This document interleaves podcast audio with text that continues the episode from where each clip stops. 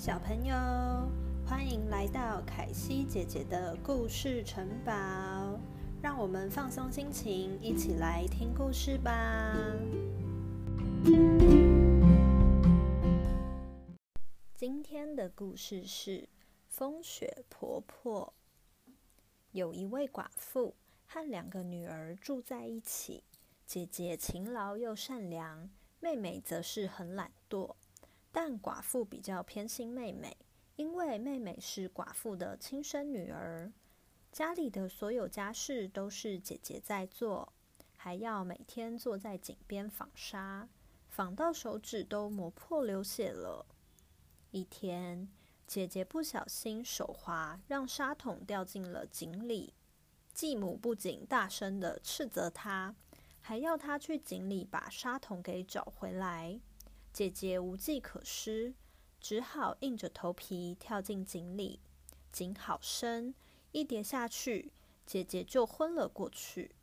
醒来时，发现自己躺在一片绿油油的草地上，不远处还有一栋房子。一位老婆婆走出来，和蔼的跟姐姐说：“你不要怕，我是风雪婆婆，你可以住在这里。”只要帮我料理好家务就可以了。唯一有一点要特别注意：整理我的床铺的时候，要用力的抖动被子，抖得羽毛满天飞，这个世界才会下雪。姐姐就住了下来，勤快的打理着家务。每次抖动老婆婆的棉被，更是用尽了全力，让羽毛满天飞。风雪婆婆对姐姐非常满意。风雪婆婆的家里还有个魔法烤炉，每次姐姐经过时，里面的面包就会大喊：“快把我们拿出来，不然我们要烤焦了。”姐姐就会急急忙忙的把面包取出来。院子里还有一棵会一直长出苹果的苹果树，树上的苹果会朝姐姐喊着。我们成熟了，快把我们摇下来！姐姐就会把所有的苹果都摇落，再把苹果都摆放整齐。姐姐在风雪婆婆家住了一段时间后，有点担心家里的状况，想回家看看。风雪婆婆答应了她。她拉着姐姐的手，来到了一扇大门前。当姐姐想要走出大门时，像雨点般大的黄金，一颗一颗落到了姐姐身上。风雪婆婆说：“这是勤劳又善良的你应得的奖赏，谢谢你这阵子的付出。”说完，还把当初遗失的沙桶一起还给了姐姐，就把大门关上了。姐姐一瞬间回到了原本的世界，急忙往家里走去。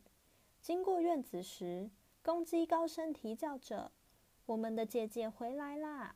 金光闪闪的，好美丽啊！”继母和妹妹看到姐姐全身都是黄金，好奇的问了姐姐发生什么事。姐姐一五一十的全部都说给他们听。寡妇听了，立刻要妹妹也去找风雪婆婆。妹妹心不甘情不愿的跑到井边纺纱。故意用荆棘刺伤了手指，用血染红沙桶，再把沙桶丢进井里，接着再跳下去。妹妹顺利的来到了风雪婆婆的家，一样留下来帮风雪婆婆工作。第一天，妹妹工作的很卖力，以为晚上就会拿到很多金子了。没想到晚上风雪婆婆什么都没给她，于是。妹妹第二天就开始偷懒了，第三天甚至连风雪婆婆的床也不帮忙铺了，更不要说抖动被子让羽毛飞扬了。每当妹妹经过魔法烤炉时，完全不理会面包的呼喊，大声说：“我才不想把我的手用得油油的呢！”经过苹果树时，更说：“万一我把你们摇下来砸到我自己的脑袋怎么办？”我才不要呢！这些风雪婆婆都看在眼里，她受不了妹妹了，决定把她打发回家。妹妹想着，她终于可以带着黄金回家了。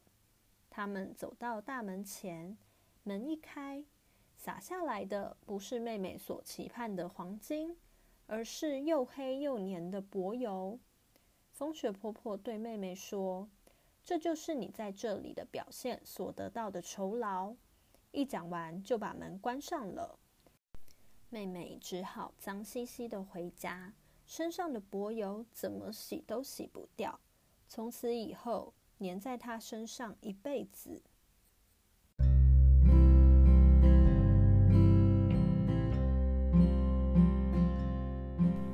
小朋友喜欢今天的故事吗？凯西姐姐的故事城堡会在每个礼拜四的晚上九点都会有新的故事哦。那我们下次再见喽，晚安。